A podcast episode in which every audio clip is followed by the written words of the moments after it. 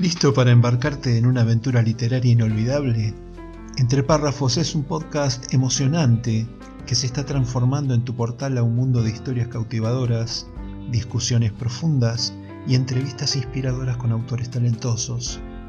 Sumergite en el reino de la literatura y déjate llevar por la magia de las palabras, descubriendo libros de nuevos autores. No olvides presionar el botón de suscripción, unirte a nuestra comunidad de ratones de biblioteca y desbloquear el verdadero poder de la narración independiente.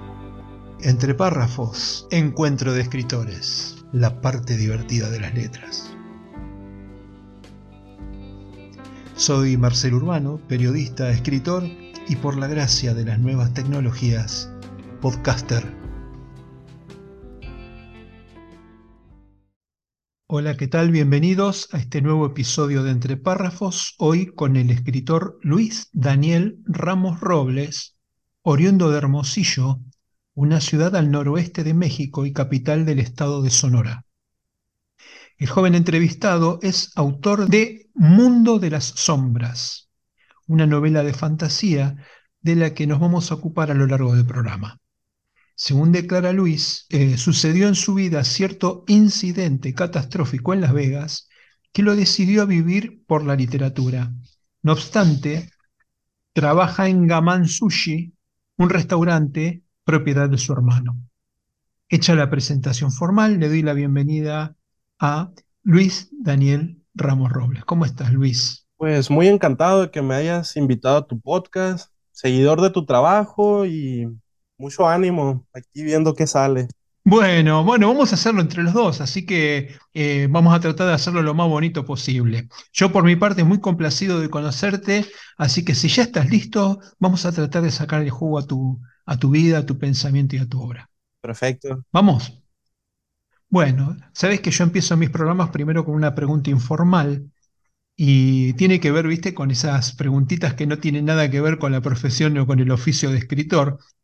Y bueno, me sale casi que se me escapa la pregunta, ¿qué haces trabajando en, una, en un restaurante de sushi? Mira, lo que pasa, Marcelo, es que cuando era más joven, hace cinco años atrás, todavía más joven de lo que ya soy, me surgió la oportunidad de trabajar en un restaurante de sushi en Las Vegas. Y ya sea por necesidad o por gusto, uno termina aceptando. Estuve tres años trabajando en un restaurante en Las Vegas hasta que pues cierto incidente pasó y decidí, bueno, ya me voy a centrar en la literatura. Pero una vez estando aquí centrado en mis escritos, llega mi hermano que también trabajaba conmigo allá y dice, vamos a abrir un restaurante de sushi. Pues ni modo que le diga que no. Entonces ahí le estoy echando la mano, como quien dice, pues en lo que puede sacar adelante su negocio. Bien, es una franquicia, ¿verdad, Gamam? Así es, pues franquicia entre comillas, porque solo tenemos una sucursal de momento. Ajá, pero es el, propietario de, la marca Gamam Sushi, es tu hermano. Así es. Bien, bien. ¿Y, tú qué haces ahí? ¿Qué, es lo que, cuál es tu trabajo dentro del, restaurante? Eh, yo soy el sushi, el sushi chef de la cocina. Básicamente me encargo de ah. todo. Por ejemplo, yo soy el que dirige a los asistentes, les pido que hagan ciertas cosas y los tengo que estar supervisando. Asimismo, también soy el que hace el control de calidad de todos los alimentos. Ya trabajamos con pescado, entonces no podemos tener ciertas fallas ahí porque nos metemos en un problemón. Sí, sí. ¿Y, eh, sos el que enrosca el, rol, por ejemplo? Sí, así es. No, eso no es un sushima. Sí, sí. Qué bueno. ¿Qué edad tenés? ¿Se puede saber? Porque sos muy joven. Sí, no hay problema. Eh, acabo de cumplir 25 años, de hecho, el, en mayo, el 9. Qué bárbaro. ¿Y existe la edad a los 25 años o es solo una, una este, es un espejismo? Porque yo tuve y se me pasó muy rápido. No, estamos en las mismas. Los 24 se fueron volando. muy bien. Bueno, eh, yo eh, tengo dos formas de hacerte la siguiente pregunta. Vos me contestás si podés o no podés. Normalmente te preguntaría cómo surge tu inquietud por las letras, pero recién mencionaste que tuviste un incidente catastrófico en Las Vegas y eso te llevó a dedicarte a las letras. Si podés, si, si, estás en condiciones de contar cuál fue ese incidente catastrófico. Sí, o sea, todavía me duele, pero ya es más como que de risa, ¿no? Ya pasaron, ¿qué serán? Casi cuatro años. Entonces ya no es tan reciente la herida, ya no duele tanto. A ver, ¿por dónde empezaría? Eh, cuando estábamos viviendo allá en Las Vegas, mi hermano y yo rentábamos un apartamento que nos queda relativamente cerca de donde trabajábamos. Entonces, eh, un día de mi descanso, yo estaba tranquilo en mi casa y a la hora del cierre, que salió mi hermano del trabajo con otro compañero, llegaron a la casa, eh, al departamento, pues acompañados de unas mujeres que ve a saber de dónde encontraron. Eh, entre risas, jijiji, jajaja, no se dieron cuenta eh, mi hermano y, compañero de que dejaron abierta la puerta y se metieron tres personas con arma de fuego al departamento. Entonces, para ese momento yo estaba dentro de, la habitación, estaba tranquilo en mi mundo leyendo y de repente pues escu- escucho un plomazo, un disparo, vaya, y alarmado ahí queriendo salir y entre que sí, que no, veo que abre alguien la puerta y pues me están apuntando con un arma de fuego. Afortunadamente pues no pasó a mayores, todas las pérdidas fueron materiales. En ese entonces, vaya, tenía dos computadoras, dos laptops. Eh, se robaron la más cara de veinticinco mil pesos, creo que me había costado, que vendrían siendo unos 1.200 dólares, ¿no? Para la fecha. Y, y ahorita con la que tengo, pues vaya, seis años ya, la tenía escondida y no se la robaron. Y ahí de vez en cuando iba escribiendo lo, lo que me gustaba, pero al fin de cuentas no me animaba a, intentar publicar un libro o, o a ir a un concurso, vaya, para que me, para tener esa oportunidad de trabajar en lo que quería. Me acuerdo mucho que Ajá. era de madrugada cuando pasó todo esto, eh, iba iniciando el frío estábamos afuera de la sección de departamentos en, en chores porque había en pantaloncillo corto porque adentro había calefacción. Me estaba muriendo de frío y lo único que pensaba era por favor que no se hayan robado la computadora de mis escritos. Y dicho y hecho, ya después de que hicieron el, de que los policías analizaron la escena, nos dejaron pasar. Y, y fue lo primero que hice, no me importó todo, todo lo demás, las pérdidas monetarias que tuve, las consolas de videojuegos, la otra computadora, no me importó nada, lo único que quería era llegar y ver si estaba a salvo en mis escritos. Y a partir de ahí dije, vaya, esto es lo que me importa y quiero dedicarme a esto. Bien, bien, ahí entendí claramente. Menos mal la sacaste recontra barata. eh, así que bueno. Eh, eh, ah, entonces ahora sí, quisiera saber cómo y cuándo surge tu inquietud por las letras. Yo me imagino que este suceso fue un desencadenante, pero vos la inquietud por contar cosas ya la tenías de antemano, ¿verdad? Sí, de hecho mi historia es un poco curiosa porque a mí de pequeño, te estoy hablando de siete años, odiaba leer y escribir, y de hecho, hasta secundaria yo creo que, que vendría siendo el liceo, ¿no? De aquí. Eh, 12 años pasé sin leer y escribir nada, hasta que entré en la preparatoria. Me acuerdo mucho que una maestra me insistió, porque me gustaban los videojuegos y tenía cierto interés en las historias, y me insistió mucho en que participara en un concurso ahí de la academia a nivel, a nivel de la ciudad. Y yo con todas mis, toda la felicidad y emoción que tenía en ese entonces, me acuerdo que escribí tres páginas. No sabes la que me costó, Marcelo, escribí tres páginas de un cuento. Duré probablemente las tres semanas que tenía el concurso escribiendo esas tres páginas. Yo y las leo. Y no, hombre, no me cae, no tengo cara de la vergüenza de lo que escribí en ese entonces. Lo primero yo creo que escribí en toda mi vida. ¿Y que tenías 10 años, 12 años? No, ya estaba más grande, tenía 16 años probablemente. O sea, así de, con- estabas promediando la Sí, es, preparatoria. es el contraste que te digo de que no, no escribía nada, no me gustaba leer y ahorita me quiero dedicar a esto. Ajá, está muy bien. ¿Y, y encontraste que la novela es tu medio de expresión definitivo o hay otros formatos literarios que te gustaría ir explorando? Eh, me gusta mucho la novela por la extensión que tengo para plasmar toda la idea, ¿no? Todo, toda la historia que se me llega a ocurrir. Pero también escribo cuentos y me gusta mucho un tipo de poema llamado haiku, japonés, no sé si lo conozcas. No, ¿querés contarme cómo es? Sí, básicamente pues son eh, versos, se lo puede decir, no, no soy muy conocedor, no, no sé si nos va a escuchar alguien que sepa el tema y luego, no, no se dice así, pero pues soy un principiante para que quede claro. Son Mm, versos o estrofas, no me acuerdo cómo se le llaman, de 575. Trata, Ajá. escribes como una dualidad entre esos, entre esos tres párrafos. Por ejemplo, si en el primero hablas de oscuridad, en el segundo o el tercero tienes que hacer un reflejo de luz. Y normalmente los japoneses lo utilizan para reflejar cosas de la naturaleza con doble sentido implicados en su propia vida. Un sentimiento que ellos tuvieron al ver esa escena. Interesante. Así que bueno, estás en la búsqueda entonces de tu expresión definitiva, digamos, no, no, no te, no te encerrás en la, novela y nada más. No, en este momento eh, se podría decir que estoy encerrado en la novela porque ya tengo el siguiente volumen, de hecho lo estoy escribiendo actualmente, Ajá. pero, Ahora después vamos a hablar en el siguiente bloque, vamos a hablar de los proyectos. pero te digo, el poema del haiku me gusta mucho. Todo el tiempo, cuando tengo tiempo libre, que sean tres minutitos, trato de escribir algo.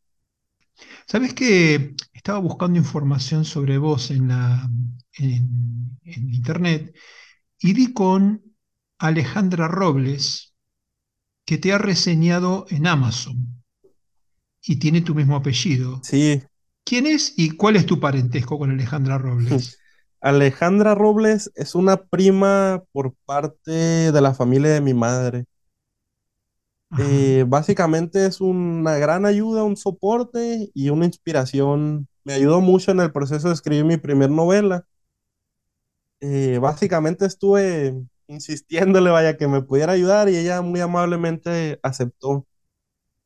Lo, lo que es ahorita mi novela no sería lo mismo si no hubiera tenido el apoyo de mi prima. Por eso le pedí a manera de agradecimiento si quería también dejar su, su reseña, vaya, en la contraportada del libro.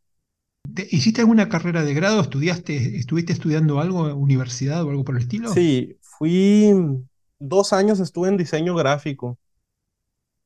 Eh, iba a estudiar literatura, eh, letras hispánicas, creo que se llama la carrera.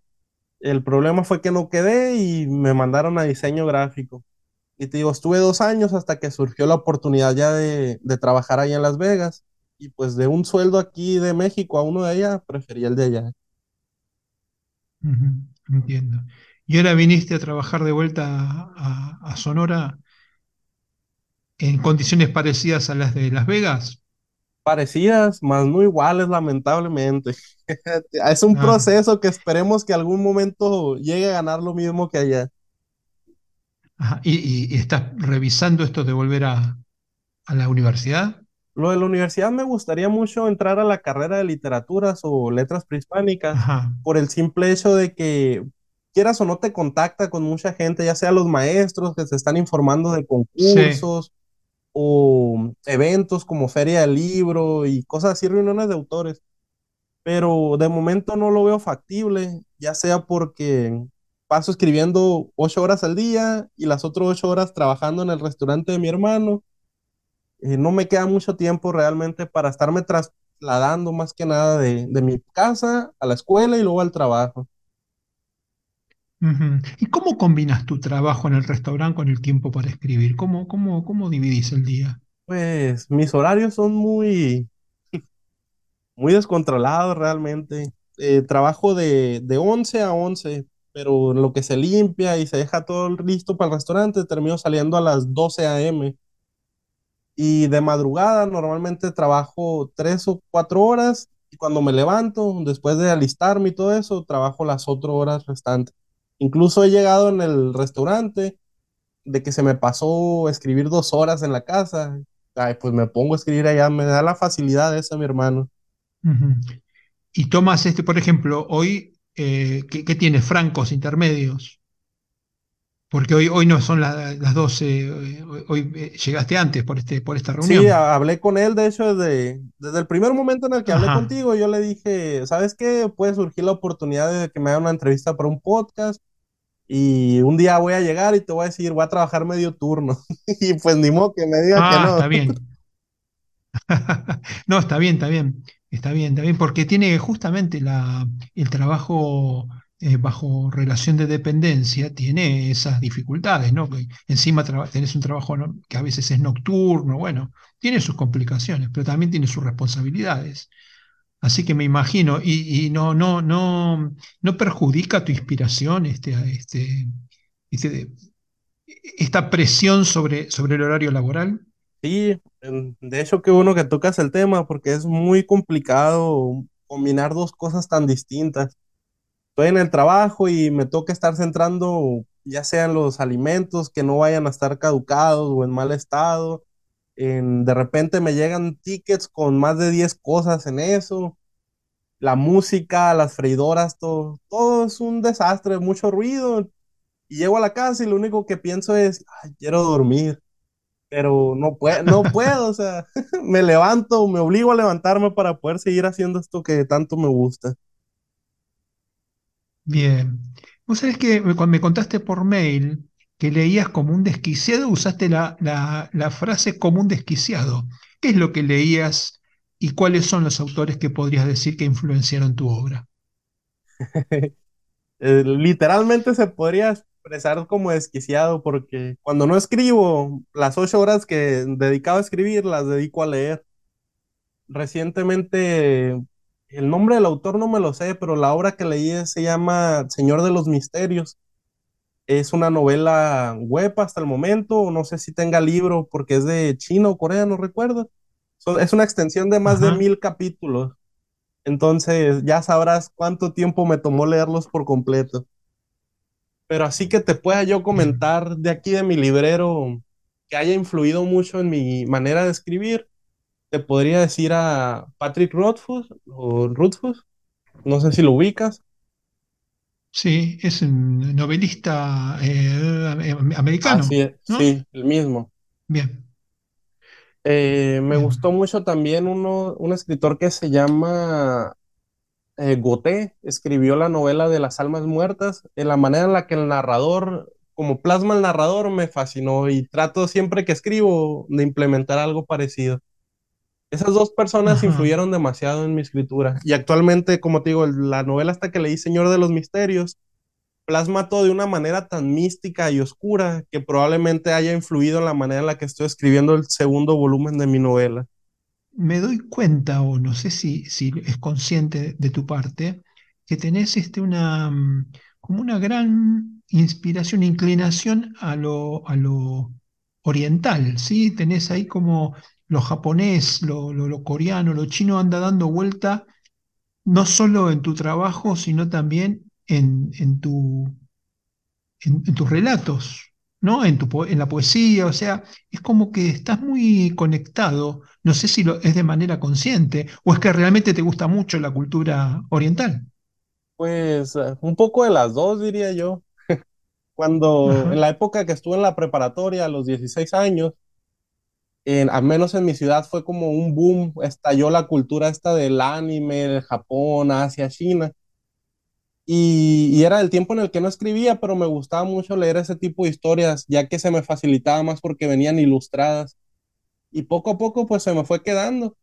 Ya hasta ahorita, un poco ya más grande, a los 18, empecé a leer otras cosas. Una tía me heredó, eh, tenía como cincuenta y tantos libros, me los pasó y de ahí empecé a expandir más mi círculo a la literatura rusa, un poco la española, también había relatos mexicanos.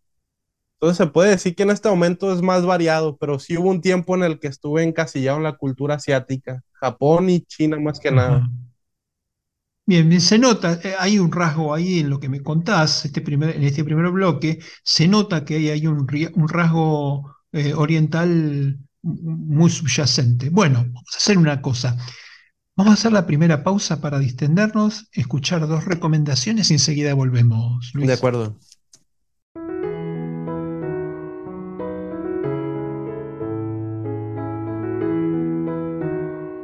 quiero invitarte a que te suscribas gratuitamente a mi canal de iVoox. Solo con apretar el botoncito de suscribirse en el player de este podcast vas a recibir información, novedades y sorteo de libros.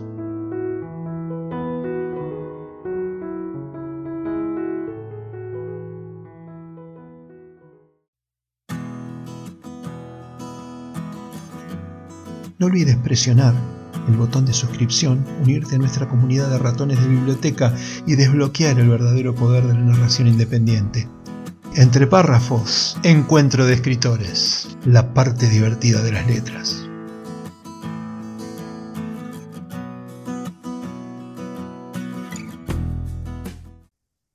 Estamos de regreso con nuestro invitado Luis Daniel Ramos Robles, repasando su historia, su obra y su pensamiento. ¿Qué piensas del oficio literario?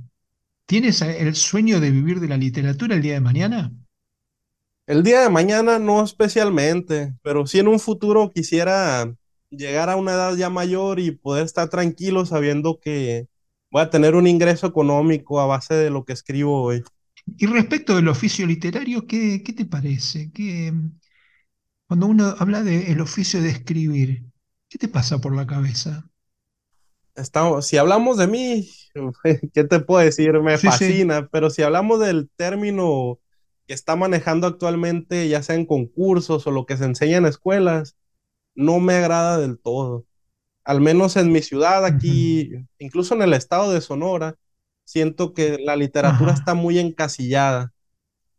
A escribir de... Están en esa época como los rusos que escribían una época nomás de pura muerte y simbolismos de ese tipo, pero aquí están enfocados en escribir pues de rancho y de la cultura de aquí, no expanden. Y cualquier otro género que llegue a entrar, ya sea de un joven que emocionado, pues como yo, no lo aceptan. Y pues, es muy difícil llegar realmente a un concurso, una etapa final debido a eso. ¿Y te has presentado a concursos ahí en tu país? Únicamente me presenté a uno, con el libro este que escribí. Eh, no, no supe qué pasó realmente. Envié los manuscritos, todo al pie de la letra y ya no se recibió ninguna noticia. Ni siquiera aviso del quién ganó, quiénes fueron menciones especiales. Ya no recibí ninguna noticia. Estuve hablando con, con un maestro ahí en la universidad y con mi prima que están más involucrados en el medio. Y pues lamentablemente me dieron a entender que hay ciertas confabulaciones en este tipo de concursos la mayoría de las veces, no en todos, por supuesto, y que si realmente quería escribir, que lo hiciera por mi parte y viera la manera de sacar adelante mi proyecto. Llegó el momento de hablar de Mundo de las Sombras. ¿Qué es Mundo de las Sombras?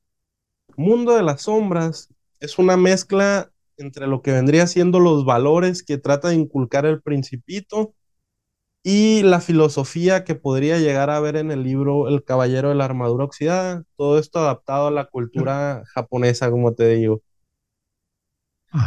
Trato de dejar un mensaje, eh, ya sea de que he vivido muy poco, 25 años para algunos o muchos para otros.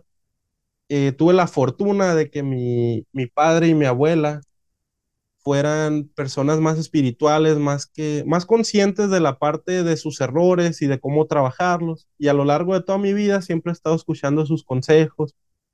Y quieras o no, de alguna manera me influyeron y en la manera en la que yo convivo con amigos o desconocidos, me he dado cuenta que para lo que a mí es normal hacer cuando me equivoco, para otros no. Entonces trato de, en un acto altruista, vaya, de dejar un poco de lo que he aprendido aquí y que le pueda servir a alguien que no tuvo la fortuna que yo tuve de aprender, ¿no?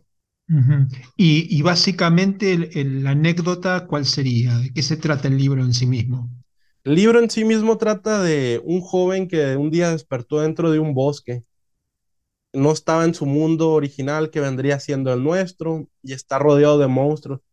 Aquí la temática del libro vendría siendo que esos monstruos anteriormente eran humanos ya sea por sus deseos incontrolables de odio, ira, tristeza, mutaron. Entonces el joven este que también tiene problemas en su vida personal a lo largo de la historia va luchando con este contraste de mutar, transformarte en algo que no eres o seguir siendo lo que tú eres, o sea, seguir por tu camino. A lo largo de la historia se va encontrando con personajes del cronotopo de la noche, ya sea ahí en la portada viene un lobo, pues el lobo es el compañero principal pero también sale eh, un caballero de armadura oxidada, vaya, eh, una araña, y todos estos personajes interactúan entre sí mismos y se van enseñando, ya sea en método de, de hablar directamente o a través de su historia, legado que dejaron, para que el protagonista pueda volver a su casa intacto, con su personalidad actual, ¿no? Que no vaya a ser corrompido. ¿Has leído sobre filosofía o solamente es el aprendizaje que hiciste de, de parte de tu, de tu padre y tu abuela? De filosofía he leído muy poco. La mayor parte fue de lo que aprendí de, de mi padre y mi abuela. Así libros que te puedo decir que leí sería El Evangelio del Tao. Eh, ¿cuál otro? Nueva crítica a la razón pura y Elogio a la locura de Erasmo. Son así de los tres que me acuerdo que pudieron haberme dejado algo en la mente. ¿Cómo hiciste la publicación del libro? Fue toda una odisea. Fue más batalloso publicarlo que escribirlo.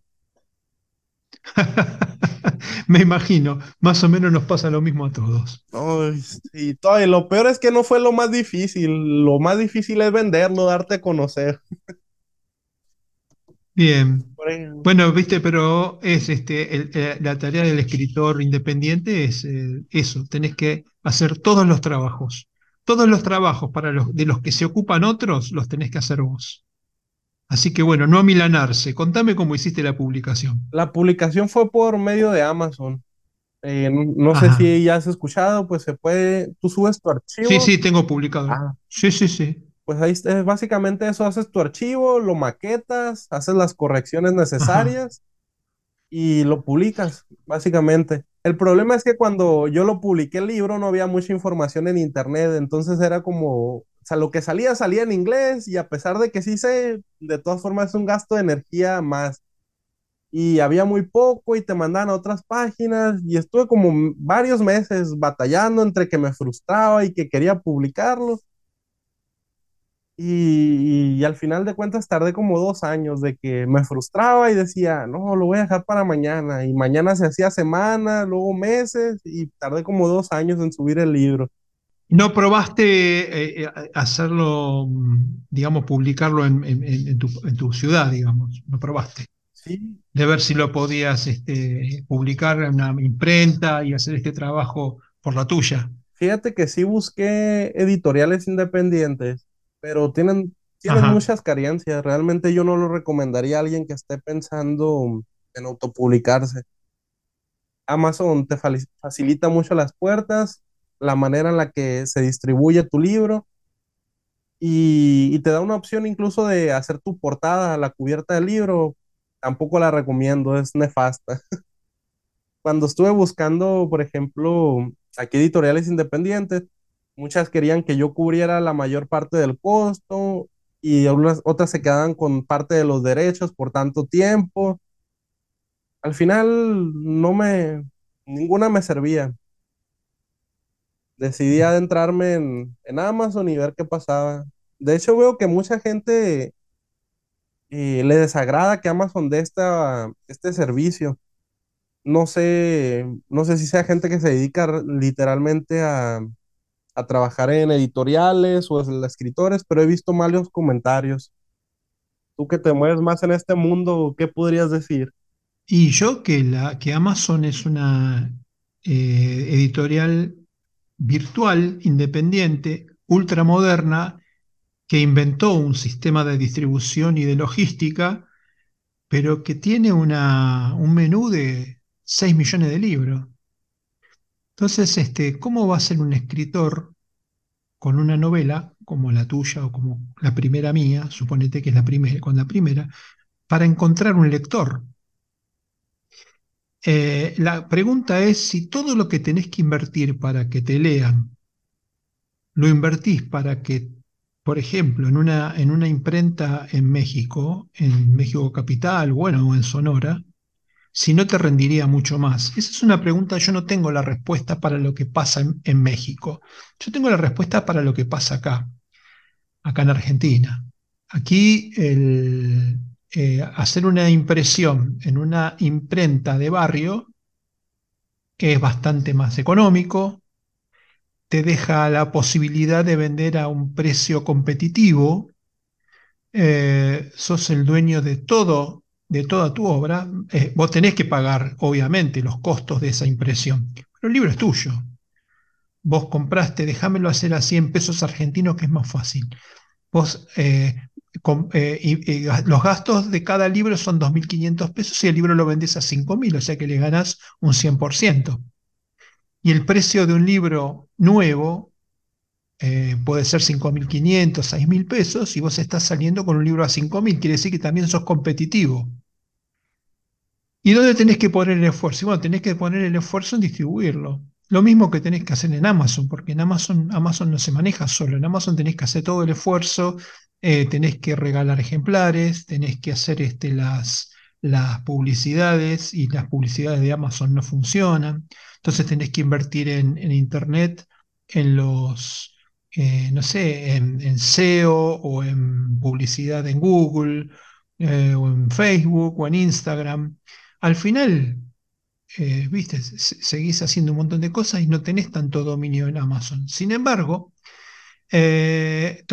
Amazon lo que tiene es esa, esa magia de que, bueno, si vos querés, que, querés participar del mercado español o querés participar del mercado argentino, si no estás en Amazon, este, no vas a poder llegar. Así que tiene sus pros y sus contras. Tiene sus pros y sus contras, pero bueno, eso depende de tu estrategia comercial. Eh, tu próximo libro, antes de imprimirlo o antes de, editarlo, digamos, antes de llevarlo a una editorial o antes de meterlo en Amazon, deberías eh, leer un poquito eh, buscando cuál sería el, el mejor, ¿cómo decirlo? El mejor, la mejor estrategia para conseguir mayor cantidad de lectores.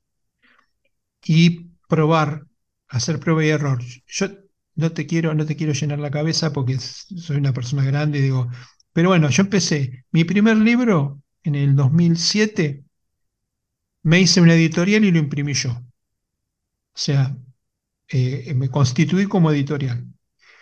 El segundo y el tercero eh, lo hice de manufactura casera, es decir, todo, lo que sea eh, maquetado, tapa, encuadernación, lo hice yo. O sea, hasta aprendí a encuadernar. ¿sí? El cuarto, que es la que mi última novela, la última que saqué el año pasado, que es La clave de Muspelheim, eso lo, llevé, hice toda la, toda la parte de maquetado, tapa, este, mm, tapa maquetado, lo mandé a, lo mandé a corregir.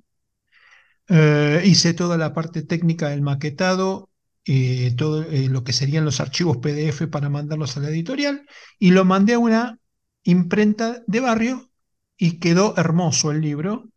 A un precio recontra competitivo, cuesta venderlo. Cuesta venderlo porque el problema que tienen todos es la distribución.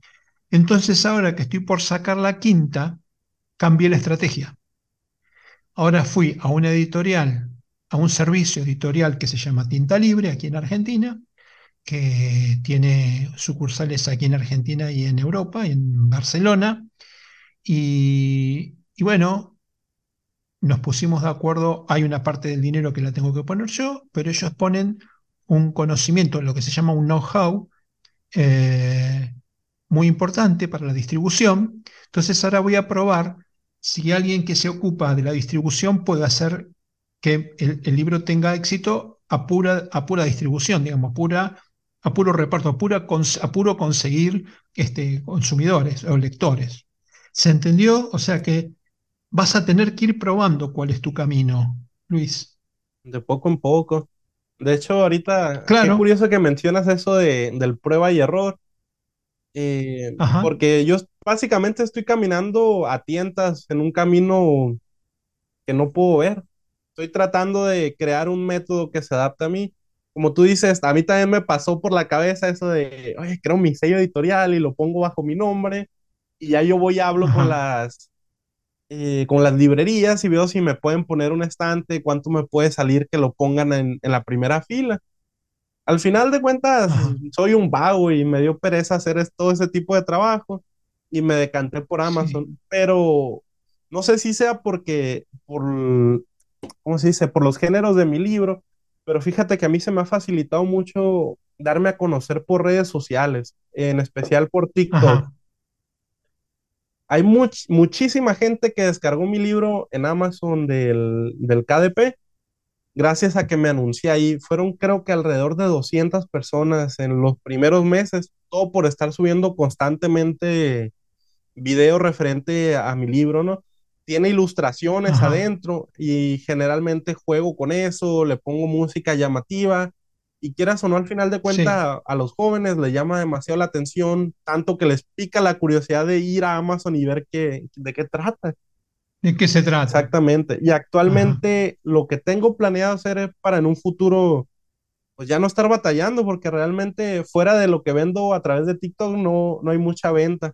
Aquí en mi, en mi ciudad, Hermosillo, recientemente me pedí 50 copias y aún me quedan 44 Estoy tratando de venderlas a prueba y error. Eh, y a, lo que estoy apuntando es a conseguir un... Ay, se me fue el nombre. Básicamente es un manager, la persona que se encarga de, estarte buscando eventos para los que tú puedas asistir y vender tu libro. Sí, un agente literario. Ese mismo. Bien. Eh, Luis, tenemos que hacer el corte tecnológico. ¿Te parece que la seguimos a la vuelta? Claro, ahorita volvemos.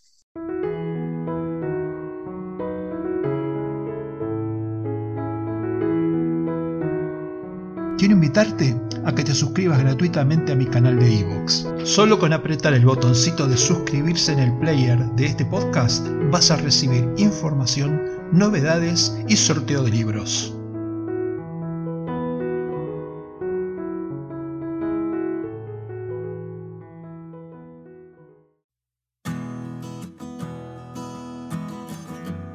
No olvides presionar el botón de suscripción, unirte a nuestra comunidad de ratones de biblioteca y desbloquear el verdadero poder de la narración independiente. Entre párrafos, encuentro de escritores, la parte divertida de las letras.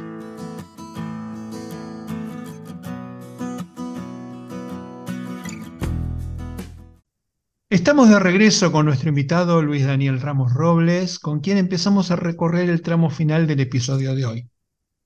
Em, habíamos quedado en las vicisitudes que tenemos que hacer los escritores independientes para conseguir eh, llegar a nuestros lectores. Y quería preguntarte por curiosidad nomás si habías recurrido a terceros para la corrección, el maquetado y el arte de tapa. Tanto que te había costado trabajo hacerlo, capaz que habías consultado con, terceros. Sí, creo que ya lo había comentado en, el principio cuando le pedí ayuda a mi prima.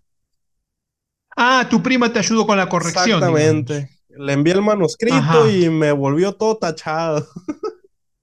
Ah, muy bien, muy bien, está bien, está bien porque es tu primer lector, es importante tenerlo eso. Y el maquetado y el arte de tapa lo hiciste vos en el, en el tiempo este que estuviste eh, tratando de hacer, de ingresarlo a, Amazon. El maquetado lo hice yo mismo. Ya el tema de la portada. ¿Qué lo hiciste en PDF? Así es pues básicamente descargué las plantillas que te da Amazon y ya yo lo fui acomodando a como me gustaría que se viera la, el libro, ¿no? Que no sea cansado la letra, los espacios que quedan entre los bordes. Eso lo hice yo mismo. Perfecto. Con ayuda de muchos tutoriales en YouTube. el tema. Ajá. ¿Y el arte de tapa? El tema de la, de la tapa, de la cubierta y las ilustraciones de adentro, recurrí a un ilustrador, se llama Álvaro Queto eh, un gran ilustrador y aún mejor un gran amigo también. Una persona increíble, tiene un talento innato para dibujar. Es español, no sé cómo di con él, no recuerdo en este momento, pero espero poder seguir trabajando con él, con esa persona en un futuro. Ajá. Y bueno, un poquito deslizaste en el bloque anterior que hacías eh, publicaciones en, TikTok, pero eh, ¿cómo haces el marketing en general y las redes para promocionar tus libros? El marketing en general no existe. Eh, soy muy inconsciente en, darle seguimiento a mis proyectos, pero cuando lo hago, mm, me facilita mucho el trabajo hacer una lista. Por ejemplo, veo los videos que actualmente están en tendencia, ya sea relacionados con los libros, con las series animadas o con series en sí. Veo lo que está en tendencia, lo que la gente le gusta, la música, y trato de adaptar el estilo del video al, de lo que trata mi libro. Entonces yo hago mi lista, pongo tal día tengo que publicar un video así, otro día tengo que publicar una foto así, o ir dando pequeños spoilers de lo que vendría siendo la siguiente novela, adelantos. Y bueno, hablemos entonces de proyectos, Luis. Eh, veníamos dejándolo para el final este tema y es importante que nos cuentes sobre tu próximo libro. Mi próximo libro, ¿qué te podría contar que, que no sea spoiler? el próximo libro continúa la historia del protagonista del primero, es el mismo protagonista. Eso se puede contar y no spoileamos Exactamente. Es el mismo protagonista cuatro años después de, lo, de los incidentes ocurridos en este libro. Muestra mucho el desgaste emocional que tuvo, las pérdidas que tuvo y así como todo lo que pudo llegar a aprender a través de sí mismo ¿no? en su viaje de autodescubrimiento. Ya. Ah, eh, déjame, hacerte una pregunta aquí para, para eh, ordenarnos nosotros y ordenarlo a los, a los eh, oyentes. El personaje es un personaje de que tiene 15, 16 años. 16 años. o sea que esto, la nueva va a ocurrir a sus 20 años. Así es. Perfecto, perfecto. ¿Y el, público objetivo de ese libro es el público juvenil o el público va creciendo con el libro. A ver si me explico bien. ¿Vos estás dirigiendo la próxima novela a un público de 15 años en adelante o la estás dirigiendo hacia un público de 20 años para adelante? La siguiente novela va enfocada para un público de 15, 16 años en adelante. Voy a tratar de que vayan creciendo con las historias que voy creando. Ya, Perfecto. Si bien es cierto que también voy a tocar temas filosóficos o de, o de moral, el libro trata un poco más de, realismo crudo, muestra situaciones un poquito más subidas de tono, más fuertes, que, que no podrían ser adecuadas para un niño de 10, 12 años, como lo fue el primero. El chico de 10, 12 años que, al que fue dirigido el libro, ¿te dio alguna respuesta? Sí. ¿Tuviste menciones? ¿Qué dicen los chicos del texto? Eh, pues de los únicos que he escuchado un feedback, una retroalimentación es de, mi sobrino. Eh, también se llama Adrián, de hecho el personaje, el nombre está inspirado en él, un poco de su personalidad inmadura también. Eh, le gustó mucho en pocas palabras. Dice que en algunos puntos se sintió, ¿cómo se podría decir? Aludido. Aludido, sí, y, se dio cuenta de ciertas cosas que podría haber pasado por alto en su vida diaria que se plasman aquí en el libro. Eh, la manera en la que se interactúan los personajes toca el tema de que puedes hablar con cualquier otra persona independientemente de su género, en el caso del libro raza también porque hablan los personajes. Tema de las apariencias, de juzgar a gente por cómo se ve, también me ha incluido ahí, son cositas que me dijo y pues me dio gusto que pudiera haber visto a través de las líneas lo que traté de reflejar. Bien, viste porque cuando eh, uno hace libros para gente de una edad distinta de la que es uno, a ver cómo te lo, te lo explico. Yo acabo de cumplir 63 años, 62 años. Y, y mi novela, la que estoy a punto de publicar ahora, está dirigida a un público de entre 13 y 14 años. Es la primera vez que me meto a hacer una novela juvenil. Entonces, este, la duda que me anda siempre rodando en la cabeza es si mi experiencia y mi, esto de haber incorporado un lenguaje demasiado mayor eh, a mi vida me permitirá ser entendido por chicos de 13, 14, 15 años. Bueno, y esa es la, es la, es el meollo del asunto, por eso te preguntaba. Eh, es bastante problemático para la gente esa seguir una lectura con palabras muy complicadas. Te voy a poner un ejemplo, mira, para no irnos muy lejos. No sé si ubicas a un escritor estadounidense que se llama William Faulkner. Faulkner, no me acuerdo bien del nombre. William Faulkner. Ese, si lo. Es, este, es un clásico, claro. Es un clásico y yo cuando empecé a leer no lo sabía qué tan densa iba a ser su lectura. El primer libro y último que no me quedaron ganas de volverlo a leer se llama Mientras agonizo. Se me hizo pesadísimo. Cada hoja que pasaba sentía divagar mi mente pesada con sueño. No me podría concentrar realmente. Entonces yo pienso que en tu caso, con el- tu quinto libro, podría llegarle a pasar algo similar a los niños si usas muchas palabras que no conocen o se hace muy denso, no hay espaciado entre cada cosa. Sí, a mí, mi problema eh, fue más en la construcción. Ahora ya está resuelto porque lo leyó un, un, este, un corrector e hizo esos ajustes de cuando se me iba. Lo que, lo que me, lo que me fue muy difícil fue el proceso. Es, ¿estaré diciendo correctamente esto para que un chico de 13, 14 años lo entienda? Bueno, todo ese proceso de arquitectónico literario fue muy complejo. Una vez que lo terminé, se lo di a mi corrector, mi corrector me dio el ok, ya estoy tranquilo, pero bueno, el, el proceso fue complejo. Me imagino, sí, de, de hecho también fue un problema que tuve, eh, pero en mi caso fue al revés. Como el libro no solamente va enfocado a jóvenes, sino que también me gustaría que las personas de, de mi edad actual o un poco mayores también pudieran darse el tiempo de leerlo. A veces pensaba estar usando palabras demasiado infantiles que podrían hacer que una persona de 25 o 30 años dejen de leerlo. Y, y, y, pues básicamente tuve buenas reseñas, estoy contento con el resultado. Si pudiera Ajá. mejorarlo, ya no lo haría en este momento. Sí, sí. Eh, a mí me sirvió mucho tomar los viejos libros de Julio Verne que leía en mi niñez. Yo a los 13, 12, 13 años leía los libros de Julio Verne y no era un escritor, eh, bueno, primero era un libro corregido, ¿no? Pero bueno, las correcciones, la, digamos, la, eh, corregido, perdón, eh, traducido. Las traducciones que llegaban a la Argentina probablemente sean o mexicanas o españolas, que era lo que se leía mucho aquí en Argentina en, en- los años, en la década del 60. Y, bueno, y yo encontré que la literatura de Julio Verne estaba llena de maravillas y no, y no tenía un, un idioma complejo, pero era un idioma, pero eran situaciones que obligaban al, al- al joven, al niño, al, al juvenil, a, a utilizar alguna vez el, por lo menos el, el diccionario o tratar de encontrar.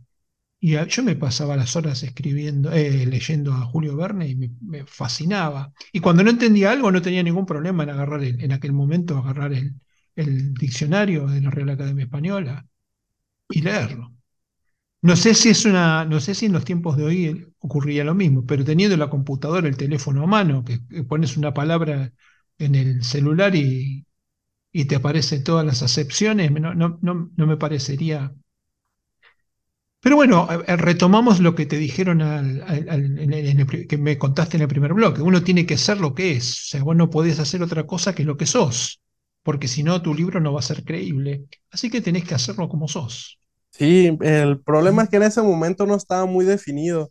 Ahorita que mencionas a, a. Julio Verne, me pasa exactamente lo mismo que a ti cuando leí las 20.000 leguas de viaje submarino o Debajo del mar, no, no sé cómo estará traducido en, en Argentina. Tuve, No, no, 20.000 leguas de, de viaje submarino, sí, tuve que sí. estar pegado con un teléfono en la mano porque no entendía muchos tecnicismos, ya sea del, del submarino en sí o cosas de, del agua. había muchas cosas que no conocía, entonces era complicado, pero sí es cierto eso que dices que te incita a querer saber qué es para entender mejor la historia. Exacto, exacto. Tenía esa magia. Bueno, ojalá uno fuera, ¿no? Así de mágico, especialmente con los, con los, con los pibes, con los, con los chicos de, de 14, 15 años. Así que bueno, ¿Has realizado reuniones de lanzamiento para tu libro? No lo he hecho actualmente, Marcelo, pero es uno de mis próximos pasos a seguir. Tengo la facilidad de que, pues ahí el restaurante, ¿no? Es el área del comedor donde va el, cliente, es amplia y estoy actualmente en pláticas ahí con mi hermano para ver qué día se podría hacer una presentación, invitar gente que vaya y dar una pequeña exposición de lo que trata y lo que quiero lograr con lo que escribí. Y digamos que al, al final no sé, no me contestaste qué era, de qué trataba el libro, ¿no? Eh, sí, me dijiste que, que era la continuación, que estaba dirigido, que e- el personaje iba a tener 20 años, y, pero no, no fuimos al meollo, si- sin, sin eh, espolear nada, no fuimos al meollo del asunto. Sigue buscando a sus monstruos. Eh, sí, se sigue tocando ese tema. Como te dije, quedan los rastros remanentes de todo lo que pasó. Quiero o no, apenas han pasado cuatro años y es imposible superar una pérdida de un familiar, incluso la de él mismo en ese tiempo. Entonces, en el transcurso del siguiente libro, esta persona, Adrián, el personaje principal, tiene que adaptarse a su nuevo enfoque de vida, con las nuevas cosas que ha descubierto y tratar de seguir siendo lo mismo, no dejarse influenciar por los factores externos, ya sean negativos que pudo haber llegado a tener. Todo esto, como te digo, contado en un mundo de fantasía para que sea más amena la lectura. El hecho catastrófico que te ocurrió y que nos contaste al comienzo de la, de la entrevista, ¿te hizo reflexionar sobre, sobre la muerte y cómo se lleva el tema de, de la, de la muerte cuando pasa cerca? Eh, sí me hizo reflexionar, pero no fue el primero. Lamentablemente, creo que todos en Latinoamérica o la mayoría han tenido una experiencia similar, ya sea de asalto, pero la que más me marcó, que realmente me hizo reflexionar en qué es la vida y la muerte, aún lo tengo muy fresco en la, en la cabeza. Cuando tenía ocho años, iba, salí a la tienda, iba a comprar chucherías para comer, golosinas. Y recuerdo Ajá, mucho que estaba a dos calles de, de la mía, iba yo solo y justo cuando iba bajando la primera calle, llegaron unos policías y había una camioneta estacionada con dos personas adentro y sin decir son ni fa, les dispararon y yo de frente vi la sangre salpicar con los vidrios, vi al otro hombre correr y le fusilaron por la espalda. Yo diría que esa fue la primera vez que impactó, que me di cuenta de lo efímera que podría llegar a ser la vida. Y aún lo tengo grabado.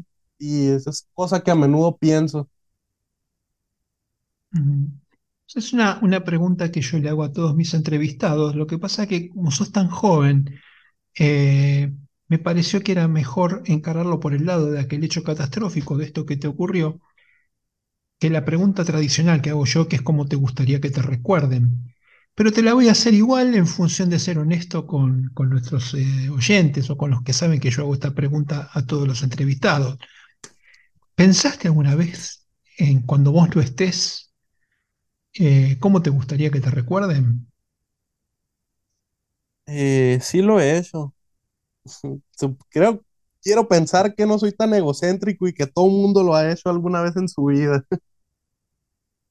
Eh, en pocas palabras diría que me, me gustaría mucho que me recuerden como un loco, alguien que hizo lo que quiso en el momento en el que quiso y que realizó todas sus metas. Eso sería algún gesto bonito que me gustaría que quedara de mí. eh, tú- ¿cómo se contactan con vos lo- los, eh, los oyentes? ¿Redes sociales, sitio web? ¿Qué- cómo, cómo se pueden contactar contigo? Eh, cualquier persona interesada en el libro, o ya sea que quiera tener una plática más a profundidad de la manera en la que se pueden autopublicar, me pueden contactar por cualquier red social, ya sea en Facebook, Instagram o TikTok. En todas estoy como Rencami-MX. Ahí estamos al pendiente de cualquier cosa. perfecto. Bueno, Luis, ha sido un verdadero placer conocerte. Sos una persona muy lógica y muy interesante para los, para tus eh, 25 años. Así que me ha, me ha sorprendido gratamente. Hemos tenido mucho para hablar, hasta hemos hablado de filosofía y, y de, y de la, y de la ausencia de la muerte, así que, que creo que estamos con la misión cumplida, Luis. Pues espero que haya sido de provecho el programa para alguien y me alegro mucho que lo hayas disfrutado, Marcelo. Eh, hasta la próxima. Estamos conectados, espero que realmente, como vos decís, que la gente lo haya disfrutado como yo. Muchas gracias por haberme invitado al programa y espero que sigas haciendo estos podcasts y eventos que frecuentemente haces en tus páginas. Realmente es una ayuda para la gente como yo, Marcelo. Muchas gracias. Bien, y para la gente como yo también, que yo también lo hago por vía, así que estamos este, hasta en eso de acuerdo, Luis. Te mando un abrazo, querido. Gracias. Dale, cuídese. Chau, chau. Chau, chau.